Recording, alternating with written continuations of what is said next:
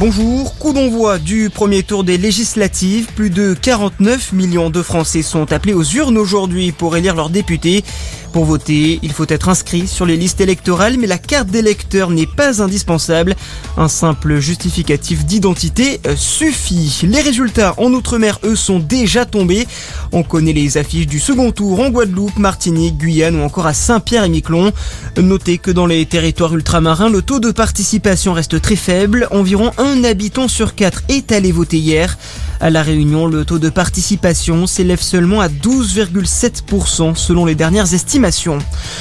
Une adhésion accélérée à l'Union européenne est-elle possible pour l'Ukraine? Ursula von der Leyen promet une réponse sur une possible candidature la semaine prochaine.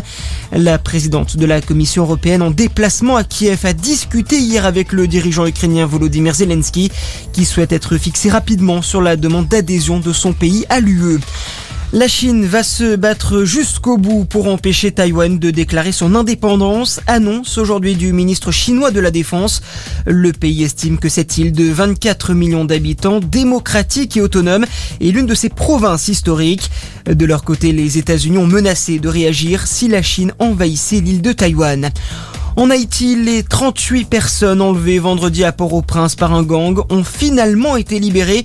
Les 36 passagers et deux chauffeurs avaient été pris en otage alors qu'ils s'apprêtaient à voyager à bord de deux minibus vers le sud du pays. Durant le mois de mai, au moins 200 enlèvements ont été recensés en Haïti. Et puis les 24 heures du Mans, la fin de la course est prévue pour 16 heures cet après-midi. Les deux voitures Toyota sont toujours en tête. De son côté, l'Alpine a été victime d'un accident ce matin, ce qui lui a fait perdre de nombreuses places. C'est la fin de ce flash. Merci de l'avoir suivi. Passez une excellente journée à notre écoute.